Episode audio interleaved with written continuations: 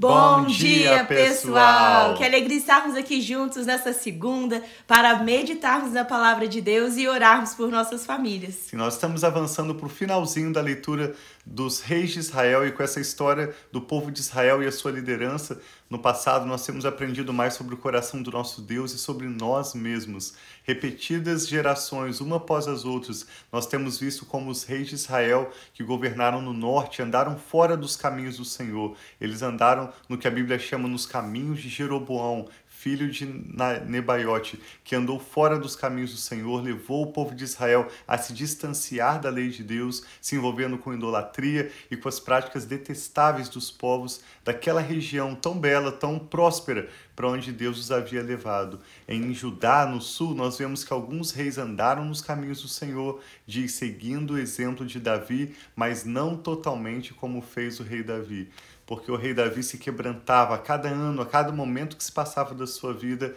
o rei Davi dedicou mais e mais a sua vida para servir ao Senhor, para conhecer a Deus e o glorificar com a sua vida. E esses reis que o seguiram, mesmo os que seguiram a conduta de Davi, não a seguiram completamente. Hoje nós vamos ver sobre um descendente de Davi chamado Acás, que também reinou em Judá. Esse capítulo é um capítulo curto que vai mostrar como Acás andou fora dos caminhos do Senhor e realizou várias atitudes que foram contrárias à lei do Senhor e como a vida dele não glorificou a Deus. Nós vemos então esses reis insistindo em estar distantes do Senhor, enquanto Deus de Israel está insistindo em ser paciente, em exercer misericórdia e em dar segunda, terceiras e quartas chances para eles. Mas nós vamos ver que esses reis estão caminhando para o cativeiro, tanto no norte quanto no sul. Sim, e é isso que nós vemos nas atitudes também na nossa vida.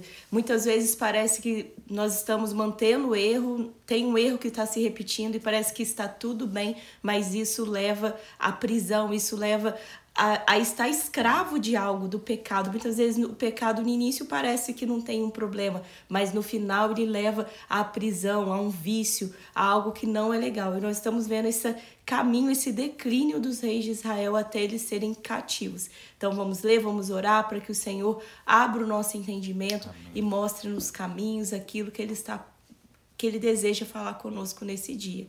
Pai, obrigado Sim, por pai. esse novo dia, obrigado por essa nova manhã, Pai, que novamente o Senhor renova as tuas misericórdias e nos dá um novo dia, Pai, lindo para nós vivermos. Então, abençoa que nós possamos viver na plenitude desse dia, com decisões sábias, da forma correta e abençoa essa leitura agora, enquanto nós Sim, lemos, pai. que o teu Espírito tenha liberdade, Pai, de falar em cada coração que está aqui unido conosco. Fale conosco, Pai.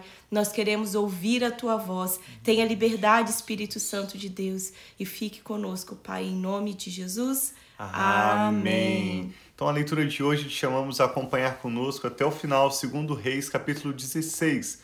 É um capítulo curtinho, então fique conosco. Diz assim: No 17 ano do reinado de Peca, filho de Remalias, rei de Israel, Acás, filho de Jotã, reinou, rei de Judá, começou a reinar. Acás tinha 20 anos de idade quando começou a reinar e reinou 16 anos em Jerusalém. Ao contrário de Davi, no caso de Acás, ao contrário de Davi, seu predecessor, não fez o que o Senhor, o seu Deus, aprova, mas andou nos caminhos dos reis de Israel, e Acás chegou até a queimar o seu filho em sacrifício, imitando os costumes detestáveis das nações que o Senhor havia expulsado de diante dos israelitas. Ele também ofereceu sacrifícios e queimou incenso nos altares idólatras, no alto das colinas e debaixo de toda árvore frondosa, que menciona uma prática terrível que aqueles povos realizavam, não é muito diferente do que o aborto é hoje, quando uma pessoa mata o seu próprio filho. Aqui é lógico que estava associado aos rituais religiosos, de certa forma, é, é, relacionado às suas próprias crenças de que isso não era um problema e a casa imitando a prática detestável daqueles povos onde eles estavam ali queimou um dos seus próprios filhos em sacrifício dentre várias atrocidades que mostram que ele não andou nos caminhos do Senhor. Então Rezim, rei da Síria, e Peca, filho de Remalias, rei de Israel, saíram para lutar contra Acás e sitiaram Jerusalém mas não conseguiram vencê-lo. Naquela ocasião, Rezim recuperou Elate para a Síria, expulsando os homens de Judá. Os edomitas então se mudaram para Elate, onde vivem até hoje. Acas enviou mensageiros para dizer a Tiglat-Pileser, rei da Assíria: Sou teu servo e teu vassalo, vem salvar-me das mãos do rei da Síria e do rei de Israel, que estão me atacando. Esse rei Tiglat-Pileser assim como ele queria expandir o seu governo sobre aquela região do Oriente Médio nesse contexto, está recebendo riquezas do rei Acaz para o ajudar contra esse rei da Síria e de Israel que estavam atacando. Então ele veio aqui o útil ao agradável, ele já queria expandir o seu reino.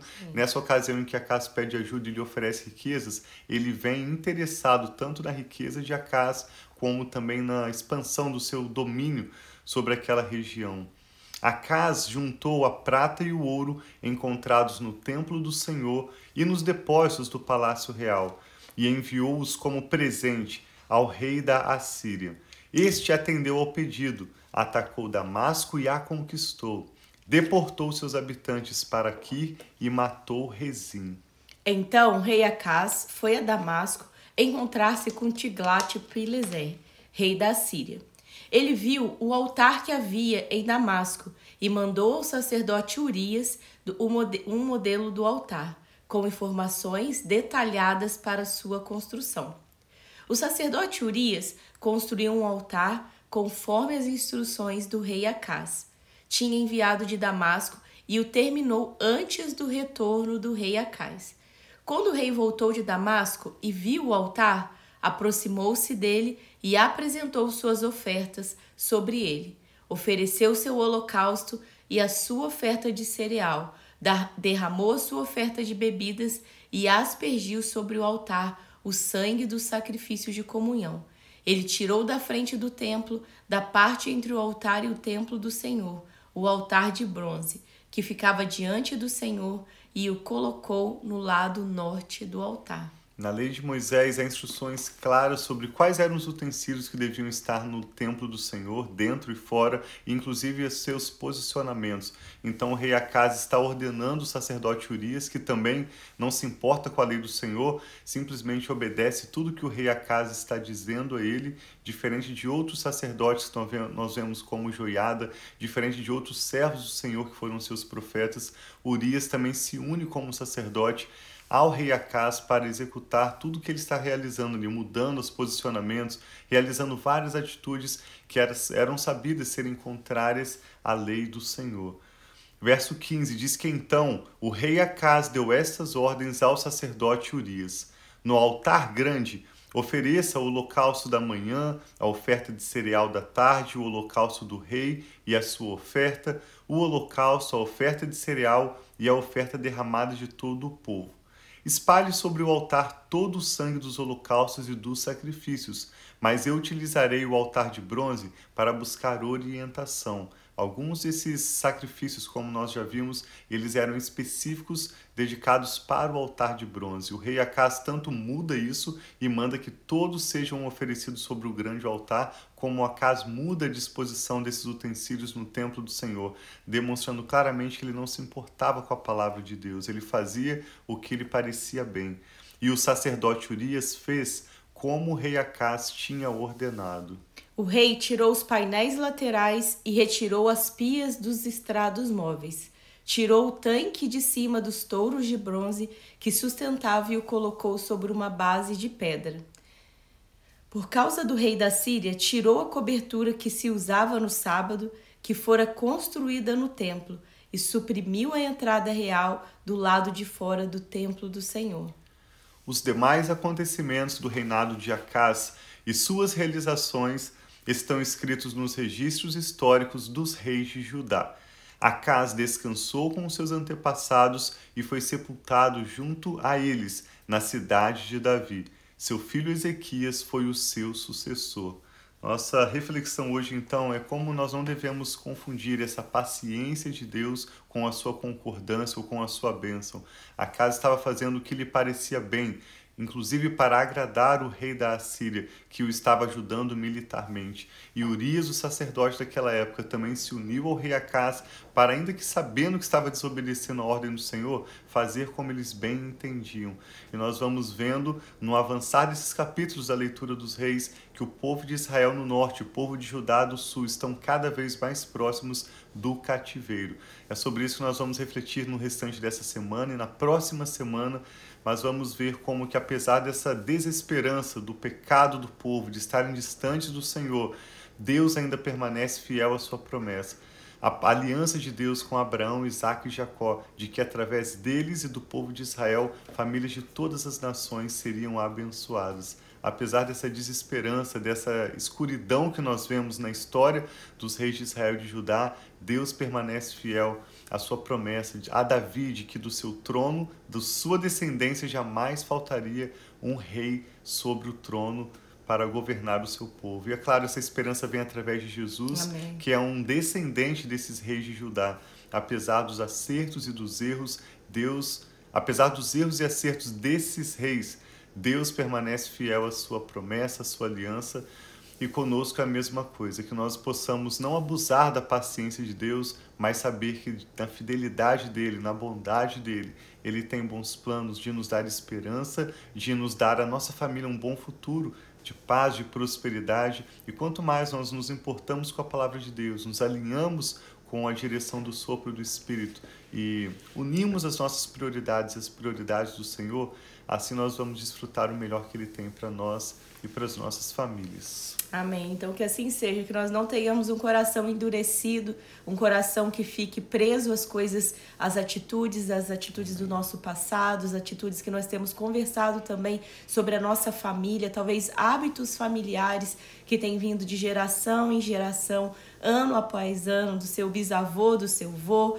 do seu, dos seus pais, que nós possamos, como servos do Senhor, como pessoas que têm um coração aberto, um coração disponível ao Senhor para mudar e nos mostrar os caminhos que Ele tem para nós, Amém. que nós sempre possamos ter esse coração aprendiz, que nós possamos ver o que é prioridade para o Senhor, deixar para trás aquilo que precisa ser passado e avançar avançar para aquilo que Deus tem para nós, para a nossa casa, Amém. para a nossa família, sabendo que Deus sempre tem restauração, Deus sempre tem restituição, Deus nos ama e Ele não nos criou para que nós possamos sermos perdidos, mas Ele nos criou para que nós possamos glorificar o nome dEle, para que nós possamos viver aquilo que ele tem para nós. E os planos dele são maiores do que os nossos. E ele tem planos para nós de um futuro, de nos prosperar, planos de bênção para nós. Em Amém. nome de Jesus. Vamos orar juntos. O que o Espírito Santo está falando ao seu coração? Pai, nós te damos graças pela Sua Sim, preciosa Senhor. palavra que nos ensina mais sobre o Senhor, nos mostra a Sua repetida misericórdia, a Sua bondade, a longa compaixão que o Senhor exerce para com o seu povo. E nós sabemos que não é diferente para conosco, para com essa pessoa que está agora sim, orando sim. conosco. Nos lembramos e já te agradecemos pelas misericórdias do Senhor, que são a causa de não sermos consumidos e renovam-se a cada manhã. Obrigado, meu Pai pela sua fidelidade, pela sua bondade para conosco. Mas nós sabemos e nos lembramos também na tua palavra, como estamos vendo nesses dias, como o pecado, as más atitudes têm consequências ruins para aqueles que escolhem esse caminho. E apesar das nossas fraquezas e falhas, nós estamos humildemente diante do Senhor, pedindo a sua graça e o seu Sim, favor, pai. pedindo a ajuda do teu Espírito Amém, Santo, o empoderamento ajude, que vem somente do Senhor, para deixarmos aquilo que desagrada ao Senhor de lado e nos comprometermos, Pai, disciplinadamente com o melhor que o Senhor tem para nós, simplesmente nos descansando nos braços do Senhor e permitindo o Senhor guiar o nosso futuro, abrir as portas que o Senhor tem para nós trazer as suas provisões como o Senhor deseja, como o Senhor sempre fez até aqui. Nós sabemos que o Senhor continuará cuidando do nosso futuro. A diferença é que nós nos rendemos diante do Senhor como o rei Davi, nos humilhamos diante do Senhor e clamamos a tua misericórdia. Amém, Pedimos que o Senhor abra os nossos olhos para ver, abra, nos dê Senhor, ouvidos para ouvir, nos Sim, dê um coração com entendimento para buscarmos e vivermos a tua perfeita vontade, ó Pai. Realiza os teus milagres em nossas vidas is pela tua misericórdia e graça e permita que a nossa história glorifique o nome do Amém, Senhor. Senhor, Eu e a Rafa abençoamos esta pessoa que está agora orando Pai, conosco. Declaramos pessoas. sobre a sua vida e a sua Amém, família a Senhor. bênção do Senhor que enriquece e não traz dores. Amém, Pai, Declaramos a assim graça seja. do arrependimento, da mudança Senhor de vida Jesus. sobre você e sua família. Aquilo que você não consegue por si próprio, que o Espírito Santo possa te empoderar, te capacitar para viver dias melhores e experimentar cada uma das boas Que assim promessas do seja, meu Senhor. Pai, de Declaramos paz e bênção sobre a sua vida, sobre essa nova semana que se inicia. Com ações de graças, meu Pai, nós oramos e te damos graças. Amém. Amém. Graças a Deus. Glória a Deus. Tem um dia, então, muito abençoado, uma Assim segunda, esse seja. iniciozinho da semana útil, né? Muito abençoado. E nos vemos amanhã, né, Sim, nós temos essa semana e a próxima semana para concluirmos a leitura dessa história dos reis de Israel. Vamos ver a partir de amanhã como eles começam a ser levados para o cativeiro. No norte, eles vão para o cativeiro na Síria, depois no sul, Judá vai ao cativeiro para a Babilônia. A diferença é que esses reis do norte que vão para a Síria nunca mais retornam daquele cativeiro, ao passo em que Judá, pela promessa de Deus ao rei Davi e pelo fato de vários reis terem se voltado ao Senhor, sobretudo pela misericórdia e as promessas de Deus. O povo que vai para o cativeiro retorna depois dos 70 anos, mas nós vamos estar vendo um pouquinho sobre essa história nessa e até a próxima semana, quando vamos concluir juntos essa leitura dos reis de Israel e de Judá, inclusive o período de cativeiro deles. Que Deus abençoe muito sua semana. Obrigado por participar conosco e nos vemos amanhã. Um abração.